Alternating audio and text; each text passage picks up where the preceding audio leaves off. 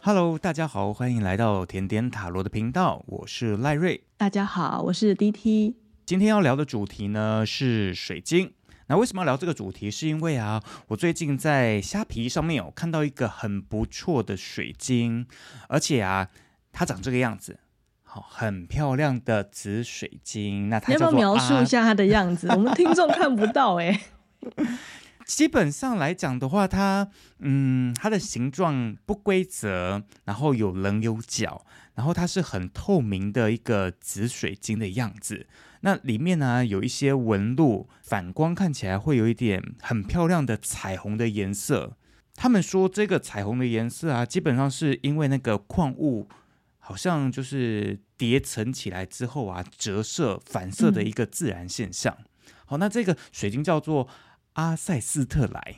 哦，听网络上来讲的话，它其实可以帮助我们冥想啊，然后有一些很强大的能量，嗯、佩戴在身上的时候啊，会有可以改变自己的一些。磁场的功能，好，那不知道老师对水晶有什么样的看法呢？你得把那个水晶拿起来，我看一下好不好？刚刚一闪而过，蛮大块，它有点像那种扁平的钻石的，很透的一个浅紫色。OK，有没有看到我用完美手？看到了，完美手，完美啊！好，这是新的最新的腮红吗？还是粉底液？哦，是紫水晶，对，是紫水晶，阿塞斯特莱，好啊，很亮，很很。阿什么？阿塞阿什么？阿塞斯特莱。对，OK 哦。好，我刚刚看了一下那个，我我没有想到赖瑞你已经有买了，我以为你只是在虾皮看到还没有购入，没想到你的那个手脚就媚哎，马上购入。看到喜欢的当然就要赶快买啊，不然到时候被别人买走要怎么办？哦，好哦。嗯，好，我回到刚刚赖瑞问的问题哦，老师对水晶有什么看法呢？嗯，怎么了？我一直想说，你可能问错人了。我不是对于水晶啊这么狂热的那个灵修人士。可是为什么？水晶来讲的话，很多现在，嗯，像说是身心灵的圈子啊，大家都很喜欢用水晶啊，连塔罗牌啊，在算命的时候旁边也都会放一颗很大的水晶球呢。我想第一个可能是它很神秘吧，就看起来就是很炫、很魔幻，嗯，就是它很美。第一个你会想要拥有它，一定是它的外观是符合你的美感的。嗯，对。然后第二个，你可能相信它有某一些能力、能量、功能，所以你会想要买它。嗯，没有错。那你刚刚说的，为什么要放水晶球啊？什么在附近啊？我想，可能他们有很多自己的原因啦。那可能共通的原因是，水晶矿物有净化磁场、空间。能量的功能，净化磁场，所以它真的是能够帮我，就是在冥想的时候可以净化我身边周围一些比较不好的磁场，这样子哦。你在购买这个商品的时候，它上面不是有介绍吗？它是不是有？你刚刚有提到，它会，它可以改变你的磁场，嗯，或者是空间的能量场，对，应该有这样的商品介绍吧？有，嗯，好，那你说，那这样的东西真的有效吗？我想可能需要赖瑞你自己用个几天，你自己就是感受看看到底有没有效哦。就像这个保健食品吃下去会畅通排便哦，那你也得实际吃了才知道有没有效。嗯，好，那回到原本的那个问题哦，它真的有净化的功能吗？其实我对水晶跟矿物的想法就是，它就是大自然的一部分。我的想法就这么的简单，但是我不会特别的想要拥有它们，因为它们就是大自然的一部分，我也是大自然的一部分。哦，嗯，这是我对于水晶的主要的想法看法是就很单纯，就这样子。我不会特别主动去买，因为我个人有一些关于水晶矿物饰品的一些课题要解决啊。那这个以后再说。我们回到刚刚的问题，水晶能够帮助你冥想吗？哦，能够清理你的能量场吗？或者是空间的能量场或净化？我对于水晶矿物的认知是，你刚刚说的那些净化啊，呃，协助调频啊，水晶矿物本人它确实有这样的功能跟功效，这点是毋庸置疑的。我所谓的水晶或者是矿物，我指的是没有被雕琢过的。我们先分清楚哦，我们今天主要讲的是水晶矿物，所有的原矿，比如说白水晶、透石膏。黑曜石、粉晶等等，就是它是个原矿。我们今天只聊聊原矿哦，水晶矿物的这一块。我们先不聊饰品啊、首饰那些东西，哦、因为那个是又有在做人工的一些雕刻。对，那个我们以后有要再聊，我们再聊。我们今天只讲水晶矿物。好，刚刚已经提到了嘛，水晶有没有净化它的功能呢？是的，它有它们的功效功能，这点毋庸置疑。嗯、但是现今的人类。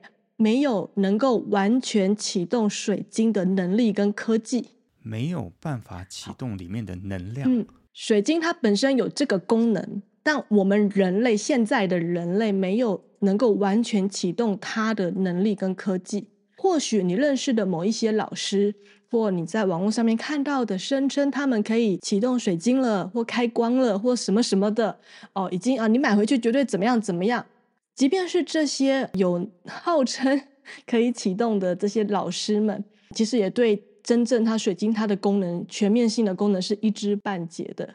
呃，应该说现在的地球人，我们现代的人没有办法，也绝对不可能可以全面启用水晶矿物的功能。你先消化这一段讯息哦。水晶本人有这个功效，有这个功能，但是现在的人类没有办法启动。没办法完全启动，怎么说呢？是不是还是很模糊？对啊，有点懂，可是你还是很模糊的。所以到底有没有效，对不对？对。好，那我举一个例子好了。水晶，我们最赫赫有名的古文明就是那个亚特兰提斯嘛，嗯、对不对？对对对对对对。水晶王国，这个大家都有一点点这个概念嘛，对不对？嗯、他们的科技是利用水晶，他们的能量源是水晶或矿物。好，那我们现在这个社会呢，人手一机，那是什么机？手机。智慧型手机，好。那如果千百年后，我们这个文明也 陨灭了，我们是啊，前面是亚特兰提斯嘛，那我这边可能就是二十一世纪之类的，就以后的人怎么称呼我们这个时代，让他们去称呼哦。嗯，就是如果我们也过了几千年，那几千年后的人在地球上面挖到 iPhone，现在到几了？十四，iPhone 十四啊，啊，或者是 iPhone 四，或 Nokia 三三一零。他可能挖掘到，哎，没有完全被分解的那些我们现在用的手机，那他们可能也会觉得，哇，我怎么有这个那么神奇的东西？那它是不是有什么进化空间啊，什么很强大的功能啊？啊，嗯，你像我带路哦，水晶跟手机，几千年前是水晶，我们用水晶这个能源，然后可以做很多很多事情。只是几千年后，我们现在开发的能源是手机啊，这样理解吗？然后在几千年后，他们在地上采采采采矿。或挖掘，考古学家发现了手机，然后就觉得它是水晶，就是他会想象成手机等于水晶哦。以前的人类是用这个去有一个非常辉煌的呃文明跟科技，这样理解吗？有可能几千年后的人类是用树叶啊，吃树叶啊之类的的科技，所以可能几千年后，他们可能不理解我们现在的科技是用石油，是用发电厂，就像我们现在没有办法理解亚特兰提斯他们是怎么样去启动水晶。哦，怎么样去启动矿物？怎么样用水晶阵去发电，去瞬间移动，或者是什么磁浮列车这样子？这样懂吗？因为科技不一样。我，可以理解，意思就是说，嗯，我们现在目前啊使用手机，是因为还有搭配什么二 G 啊、三 G 啊、四 G 的基地台，嗯哼嗯哼，我们才有办法去完全发挥出手机的一个功效，嗯、可以上网啊或者讲电话。可是以后的人他可能没有自己基地台的功能，所以他就是哦，手机可以把它充电之后打开来，哦，它就是一个纯手机的功能。好，那手机本身来讲的话，它也会有释放出一些电磁波。它就很像是我们现在挖到的水晶一样，嗯嗯嗯，我们会觉得说它有一个能量场在，它好像有什么能量在里面呢？对，可是我们不像之前的人知道说哦，可能现在人要有激励台才有办法用，嗯、可是以前的水晶可能要有其他的东西来做辅助，嗯、或者是什么的排序啊、嗯、那个程序之类的，所以我们会觉得说哦，水晶其实它是有实际的疗效，可是该怎么真的去使用它来讲的话，我们缺少了这一方面的知识，这样子的意思吗？对，所以我才会说，现在如果你认识某一些老师，声称他可以启动水晶，但他其实也是一知半解的原因就在这边。假设哦，你是一个会用智慧型手机的先知，祭司，地球前 二十一世纪的地球人，你可能知道这个手机里面有哪些 APP 可以用。这个手机它有通话的功能，有照相的功能，有记录备忘录的功能，有闹钟。哦，你可能知道它的有几个 APP，但在那个时空没有网络，没有 WiFi。没有谷歌上面的资料库，或者是地图，或是现在的卫星。你打开来，你按。地图的那个 Google Map 的 App 也没有人帮你导入，因为就没那些科技啊。了解。所以，即便你会开手机，或你即便你会用水晶，其实一点用都没有，因为没有那个资源在。甚至这个这个手机就没电。一个手机如果它没有电，也无法再充电的时候，它就跟石头没什么两样啊。嗯，就跟现在水晶拿到了，所以我才说没有什么。嗯嗯。它本身一样有净化的功能，只是我们现在的地球人没有人能够全面启动它的能力以及科技跟社群。呃，我们能够在手机上面去了解到这么多资讯，也是一大堆网友在上面 po 的，哎，对不对？嗯，啊，那这样讲，为什么要一直开采水晶啊？是因为利益吗？就像我刚刚说的吧，它的确有这个功能啊。可是当我们没有这个能力的时候，我们能够享受到它的这个功能，其实可能就只能开发百分之一吧。它可能有百分之百的这个净化啊、强化的功效啊，但是因为我们没有这些科技，没有能力，我们连知道连它开机的地方都不知道，那你可能就只有百分之一吧。因为它存在在那边就有净化的功能。好，那为什么我们即便没办法帮它开机，我们还是可以享受到所谓的净化的这个功能？我们讲现在水讲水晶矿物，因为水晶矿物它本来就是大自然的一部分。那我这样又今天走到大自然里一样，嗯，那你说我们现在不是有很多人可以呃扯远一点哦？我们现在不是有很多人可以看到自己的前世吗？嗯、有些人会声称他是亚特兰提斯的人，嗯、那他为什么嗯没有办法看到水晶到底要怎么真正去启用它呢？记忆被封印了吗？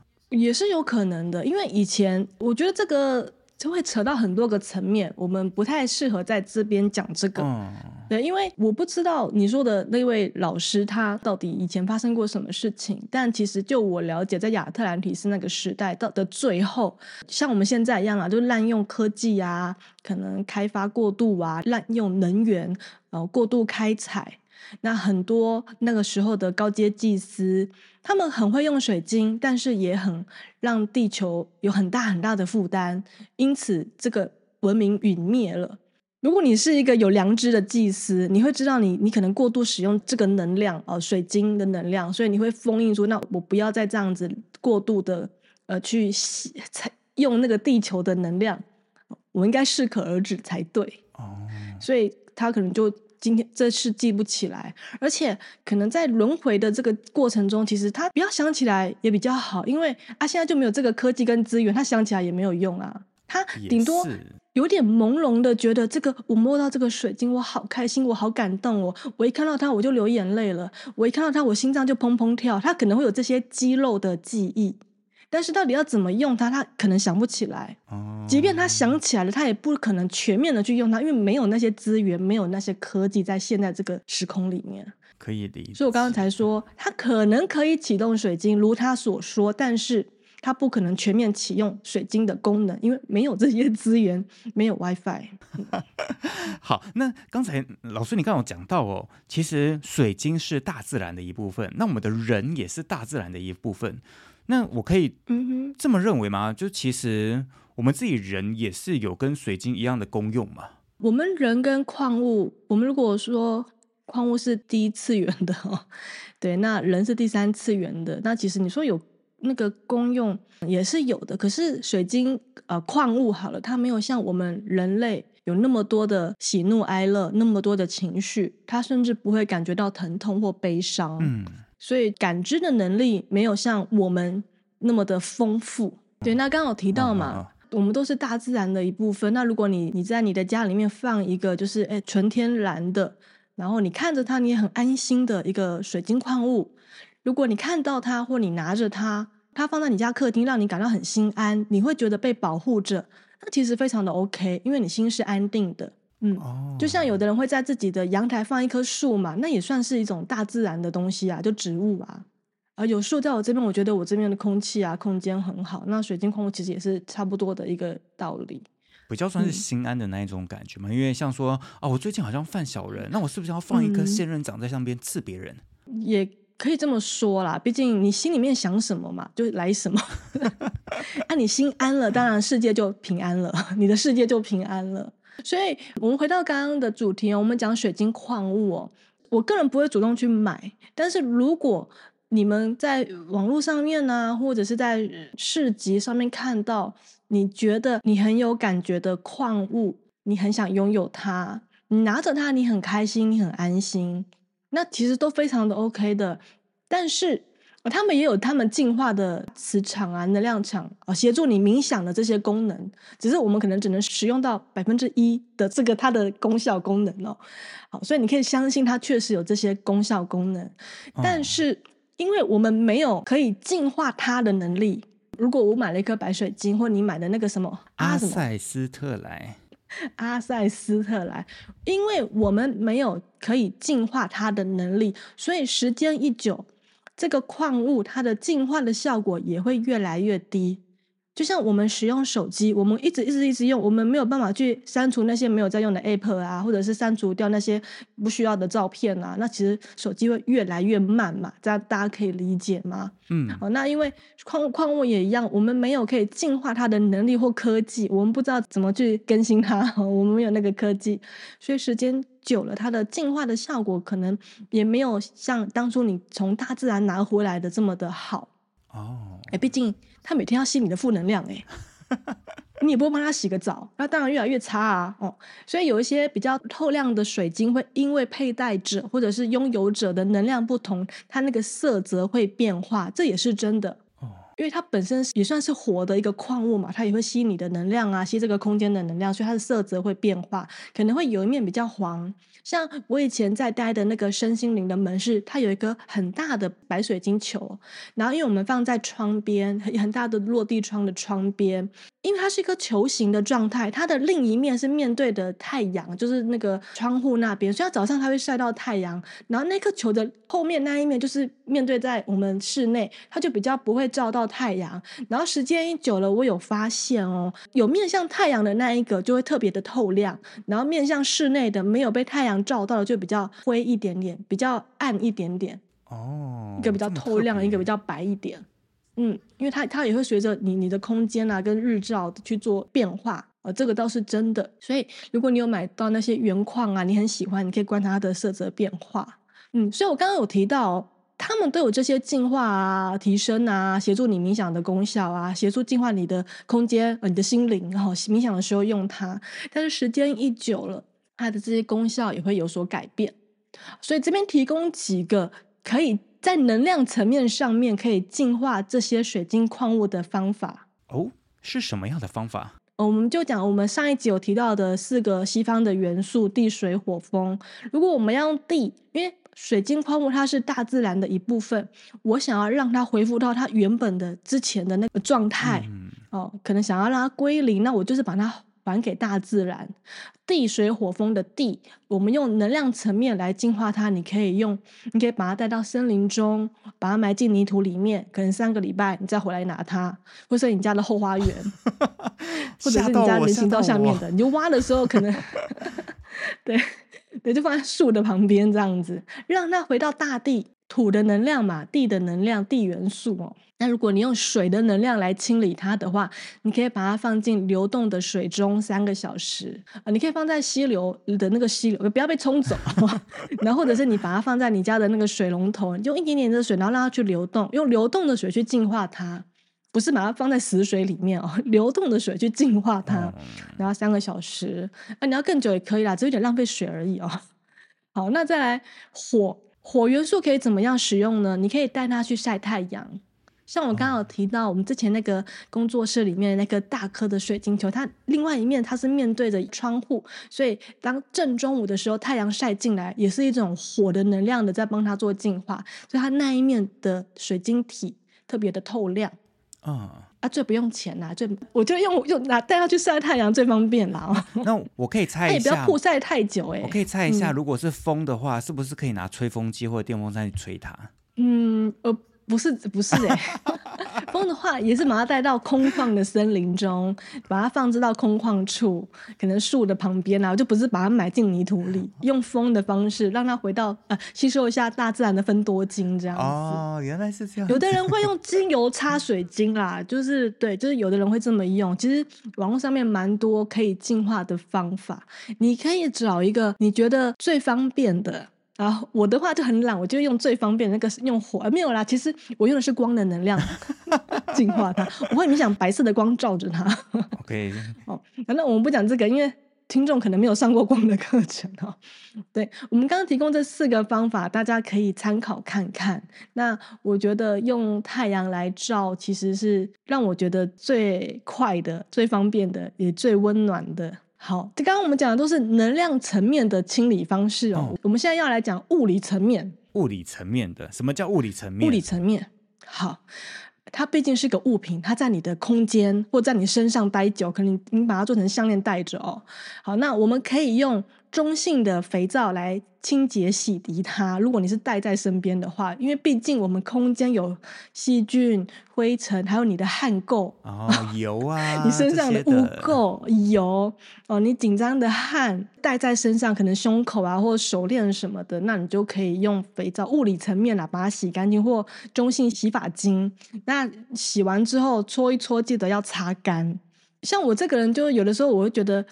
有点脏，我就还会用酒精喷。可是好像有些酒精喷它，它们可能会太刺激，会裂开。哦，真的吗？嗯，对，就是我觉得好像对原矿，好像他们会觉得太刺激。你但比较建议你手边有肥皂就用肥皂去洗，这是物理层面。如果你只是那种小小的原石啊，可能拿在手上一个掌心的原框，你可能只是放在你的办公桌前面或床头旁边，因为你会摸它。你的手每天都很干净吗？不一定嘛。哦，Okay, 对，所以我还是建议啦。嗯、你虽然可能不是每天带在身边，可是你会去把玩它的时候，一个月你也稍微用物理层面用肥皂洗一下它，或者是用水冲一下它，这是物理层面哦。嗯、好，那老师，你有用过那个水晶来做过冥想吗？我有，可是其实我没什么感觉，我没有感觉到我冥想有特别有的什么特殊的经验。对，但我身边的矿物，只要我有去摸它，它基本上都可以维持它的光泽。嗯，那我有发现，我有可能放在柜子里面的啊，就是我有可能准备一个小盒子，把它放进去里面的那一些水晶矿物，可能很久没有把它拿出来，它会慢慢的变得比较白，然后甚至会有点黄黄的，它就变得没那么透。我有发现这样子啦。那至于我静坐有什么影响，我静坐我没有感受。哦，你刚刚有说你摸过的都会比较透亮，是你的身上有什么样不同的能量在吗？嗯，我觉得应该也没有吧，可能就是我有去摸它，感受得到我的温度，或者是有出来晒太阳，有出来呼吸，不是被封存在抽屉里面的。哦，对，因为它也算是会呼吸你身边的一些状况，那空气啊，看到那个阳光啊，还有你手的体温啊。啊、但是没有用的，放在抽屉或那个仓库的，就会就会有这样的状况，就是比较白，然后有些黄黄的。那老师，你会推荐大家一直不断买一些不同的水晶放在家里面吗？我刚刚一开始就有说，我没有很鼓励大家疯狂的去收集这些东西。我觉得任何东西啦都过犹不及。刚刚一开始就提到，水晶它是大自然的产物。嗯，如果我们每一个人都疯狂的去买。那么，我们的商人也会疯狂的去开发、去开采。那过度开发的结果就是破坏地球原有的水晶矿源，因为它它要从地球变成一颗水晶，也是要一些时间吧。像一颗种子要变成一颗。大树也是要时间的，可是如果我们人类，我们一直去消费买这个，那我们会刺激商人也不断的去开采这个，那你就有点，我们又过度的去开发地球它原本大自然的东西，所以我不会去鼓励大家疯狂的买一大堆的水晶矿物往家里搬啊，戴在身上啊，呃，什么项链啊、手链啊、四肢通通都要戴啊，我是觉得没有那个必要啦。那水晶跟水晶之间会有磁场的影响吗？我觉得是会有的。嗯，比如说粉晶、黑曜石、锰磷矿，呃，什么西藏天珠啊那些的，就其实现在的矿物很多种嘛。我觉得他们会彼此会有一些影响啦。因为他们的语言可能不是我们能够 能能够去翻译的哦，他们可能他们也会说话，哦，他们的频率不是我们这个频率可以收到，他们也会对话的，所以我不建议大家买一大堆的水晶矿物在家里面搬，然后因为他们会互相讲话，反而会就是你的这个空间可能会稍微乱一点。那其实我们刚刚有提到，水晶矿物是大自然的一部分，如果你真的想要。净化啊，或者是沉淀啊，还是提升你的什么什么精气神啊？其实我们只要拨一点点时间到森林啊，到溪流啊，到海边去感受大自然，也一样可以有这个效果。你可以脚踩在泥土啊、沙滩啊、小石头上面，这些都是你可以去接收到水晶矿物，也就是大自然净化的一个很好的方式。所以你不一定要透过购买来把这个大自然的东西往家里面搬。那也是怕商人不断的开采，因为你在买的过程，你也是就是过度开发的凶手之一。你可以买，不要买那么多，拥有一个就好了。老师，你有愿意分享给大家听一下，说为什么你会不推荐水晶的一个历程吗？我不推荐买水晶的历程哦，这个要讲很多。嗯，有没有长话短说的一个方式呢？哦好，我长话短说。如果大家真的有兴趣，我们下一集再录，或过几集我们再录哦。我对于水晶矿物有恐惧在，我对于饰品首饰我也有恐惧在。那我分两个时期来讲，这也是我在追溯前世的时候慢慢发现的。我在这一世，呃，我小时候就很讨厌饰品，然后我看到。那个水晶啊，或很大的那个紫水晶洞啊，或者是我所谓的我对矿物的恐惧，不只是那些水晶哦，我包含庙里面的佛珠，我连那种饰品，那种对我来说都是饰品，因为它还是被人工磨成圈圈，然后串成一个戴在手上或是加工脖子上的东西，那些有加工过的，我从小就会排斥，我很害怕。那小时候，我阿公阿妈会给我们什么玉佩戴在身上啊，保平安啊，或者是什么的，那个我都很排斥。然后我对于戒指我也很排斥，反正我对饰品都非常莫名的排斥。那我可能想说，呃，可能是我。我不想当女生嘛？还是怎么样？就对饰品很排斥。可是偶尔跟妈妈去庙里面的时候，我也很排斥那些佛珠。然后我曾经一度以为我可能是什么妖魔鬼怪啊，就是怕佛珠这种东西啊。以前不是有什么白蛇传嘛？我可能是被收走的。对，因为我印象很深刻，我妈妈带我到一个寺庙，寺庙里面有那个送那个佛珠，那那个我真的吓到，我真的退后了好几步，我跑出去外面就是呕吐。他因为要送给，就是可能结缘吧，就是所有来进香、来庙宇面拜拜的，他都会送一串佛珠给这些香客，所以呢，他可能订购了很多这样的佛珠，然后那些小手链、佛珠的手链就放在一个透明的那个桶子里面，反正你香客你有来，你有来拜拜，他你都可以拿一串走。嗯他就放在那个庙里面的某一个地方，然后我就看到那一桶，然后里面密密麻麻的那个佛珠 的手串在里面，我整个非常的吓到，我就冲出去了，然后我觉得很恐怖，然后我就头皮发麻，手脚发抖，然后全身起鸡皮疙瘩，这是我小时候一个很让我很惊讶的经验。然后我就那一度怀疑我是不是什么妖魔鬼怪啊，然后 到庙里面然后会怕是因为会被那个，对，就是我可能是什么妖妖孽啊，以前做什么坏事哦，对。那后来比较长大一点，我还是发现我不喜欢这些东西，我真的不喜欢。即便我阿妈会给我什么玉佩要戴，我都觉得那个玉佩很脏哦，那个脏。有那种物理层面的脏，我就觉得我每天带着它，我没有洗它，我觉得那个红线跟那个玉佩，我都觉得两都是脏的。我是有强迫症的想要用肥皂一直搓它。那另外一种是，我觉得它就是能量层面的脏。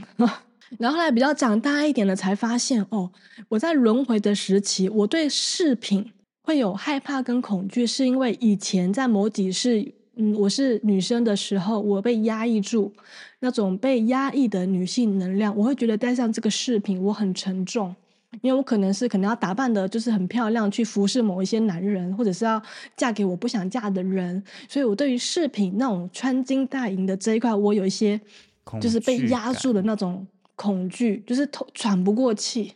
对，那另外一种是能量时期，就是我的。我的轮回里面有有一段时间是能量时期，那个时候就不是饰品的问题，那个是，呃，真的就是活生生就是水晶的原矿，只是那个时候是更早更早之前，我曾经被关进去用水晶矿物做成的牢笼里面，它是一个陷阱。哦，我就先讲到这边就好了。所以后来我才发现，原来我不是什么妖魔鬼怪，我就只是因为有一些这些东西、这些课题，我要去解决，也不能说是解决，可能就要去接纳吧。嗯，嗯，好，所以这个神话故事要讲要讲很久，这个我们有空再来聊。嗯，我只是想要跟大家说的是。当你觉得你自己疯狂需要某些东西的时候，你才会有安全感的时候，就像我们刚刚说的，你会想要买很多水晶往家里搬，以及像我这样的过度排斥、过度恐惧某些东西的时候，这两种时候，其实我们不是要选边站哦。我讨厌水晶，你们通通不准买水晶，当然不是这样子哦。当你遇到、你发现你有这样的状况的时候，这个时候是一个很好往内在挖掘的时候。为什么我会感到害怕？我为什么看到这个东西我会这么的惊恐？我会起鸡皮疙瘩。嗯，为什么我没有这些东西我会觉得不安？所以我要买很多。那这些都是我们内在的一些匮乏。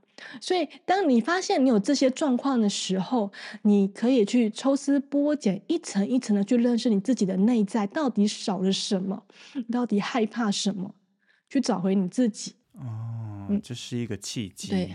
对，所以不管是你喜欢这些东西，还是不喜欢这些东西，我们不要有那个绝对值。像我，我其实我跟你讲，其实我小时候是是这样子在看水晶。可是，一开始这个节目一开始，我也跟大家说，如果你你觉得你拥有这个东西，你很心安，那你可以去拥有它。但是你也不要过度全部都买，因为那可能是你内在的某一些匮乏。我们得去回来看一下，我们到底匮乏什么。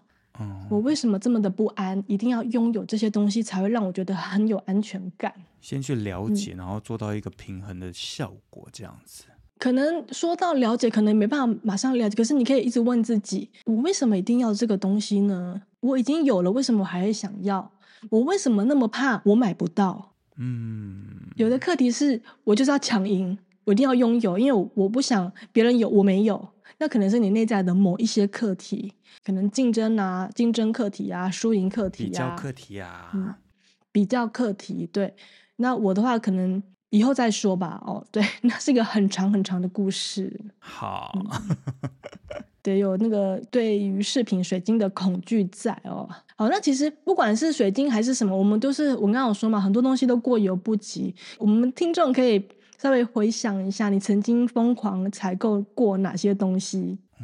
保养品，嗯，对，保养女生的保养品啊，美妆产品啊，腮红啊，口红啊，衣服啊，包包啊，鞋子啊，男生的游戏呀，游戏片啊，三 C 啊，或者是模型啊，啊，模型啊，扭蛋啊，或者是吃啊，疯狂的吃哦，这些你会因此而疯狂的，那可能都可以去抽丝剥茧一下。像我曾经有一段时间，我会很想要拥有精油。啊，或者是有一段时间很想要买塔罗牌，我有一段时间很疯狂的想要买塔罗牌的套子，啊，就是装塔罗牌的套子，我会疯狂的去买找，然后跟买，或者是那个桌布啊，对，就是那是一个阶段一个阶段的啦。那现在就是已经历尽千帆，现在那些商品在我面前，我都我只买我现在需要的，很会 断舍离了。嗯，对。哦，我们真的没有想到一个水晶啊，可以就是牵扯到那么广的东西哦。当然，现在目前都已经二十一世纪，哎、嗯，已经可能不止喽。好，那也都二零二三年，对啊，二零二三年呢，环保意识其实也都已经抬头了。嗯、那其实就像 DT 老师讲的，很多东西都是过而不及啦。如果说我们一直都是习惯的，一直去不断的买水晶啊，来补充自己内心的一些不足，嗯、那也会让商人一直不断的去开发。那 DT 老师有讲嘛？其实你在一般的大自然的环境底下，也都可以吸收到这些水晶的能量，分多金，那也可以释放自己的一些压力的一个状况，所以都可以到大自然去走一走啦。对啊，这样的话其实也比较天然一点的感觉嘛，而且不用钱。对，这才是最主要的。可能你只要付车资而已。对，对啊，而且 出去外面晒太阳，还可以补充我们的维生素 D，然后让身体越来越健康。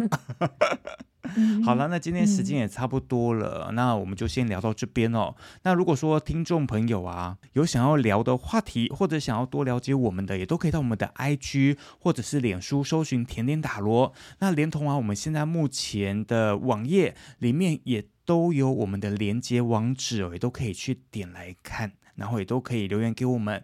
好，那我们今天就先聊到这边，那我们下次见喽，大家拜拜，拜拜。